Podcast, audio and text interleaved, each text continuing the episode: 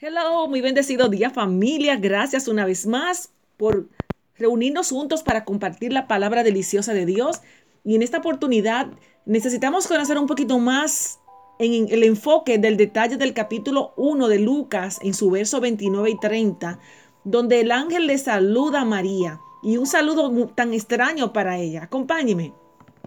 Y entrando el ángel en donde ella estaba, dijo, salve, muy favorecida el Señor es contigo, bendita tú entre las mujeres.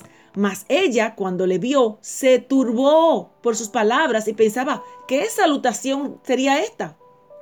Vamos a ver aquí que tres cosas le dijo el ángel a María. Muy favorecida, el Señor esté contigo y que ella sería bendecida. Y, y es interesante que tomemos claro el enfoque que representan estas palabras, porque Todas estas cosas son verdades también para el creyente en Cristo Jesús. No era solo específico para María, porque fíjese, Efesios 1.6 nos detalla más este punto. Otro punto es que el Señor está también con nosotros, Mateo 28.20. Y el tercer detalle es que somos bendecidos, Efesios 1.3. María fue llena de gracia, de gracia y así también el creyente en Cristo. Pero la gracia de María fue una gracia recibida, no una gracia para dar a los demás. Salve, muy favorecida.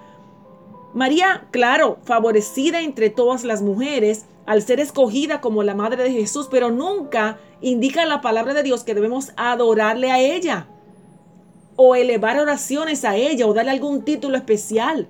Claro, María merece respeto, pero solo a su Hijo Jesús merece adoración.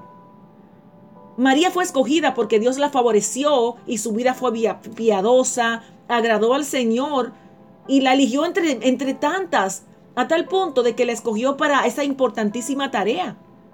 La bendición de María no solo produjo alegría, sino mucho sufrimiento y dolor. Su hijo sería rechazado y crucificado y ese llamado traía tantas situaciones juntas, pero ella aceptó como un privilegio, claro. María se sorprendió al escuchar esas palabras tan extravagantes que el ángel se refería a ella. Vamos a ver que el ángel Gabriel anunció el nacimiento del Mesías a María. Entonces María le dijo al ángel, ¿cómo sería esto? Pues yo no conozco varón.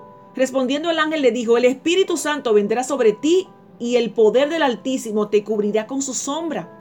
Y aquí tenemos muy eh, claro que la sombra era como algo para cubrir, como una nube, igual como las nubes de la gloria del Chequiná, o cuando las nubes de, la transfiguración, eh, es una señal de que el Espíritu de Dios, la presencia de Dios la cubriría.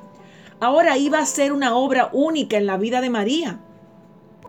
Y escuche que ella en ningún momento llamó a que la adoraran como muchos hacen hoy por error Escuchen los detalles. Lucas 1.38, la respuesta de María a, a, lo que aconteció después, con el anuncio del ángel, le dijo, ella dijo, he aquí la sierva del Señor. O sea, aquí, yo, aquí está la sierva, no la reina, ni la salvadora, la, la sierva, la humilde, la sierva del Señor. Hágase conmigo conforme a, la, a tu palabra.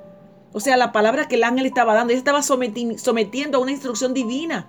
Ella era la sierva del Señor y no era su posición de batir ni buscar alguna posición de honor. Y al igual que cada creyente, necesitamos la necesidad de hacer conforme a la palabra de Dios. Recordemos que María merece respeto, pero solo su Hijo Jesús merece adoración. Bendecido día.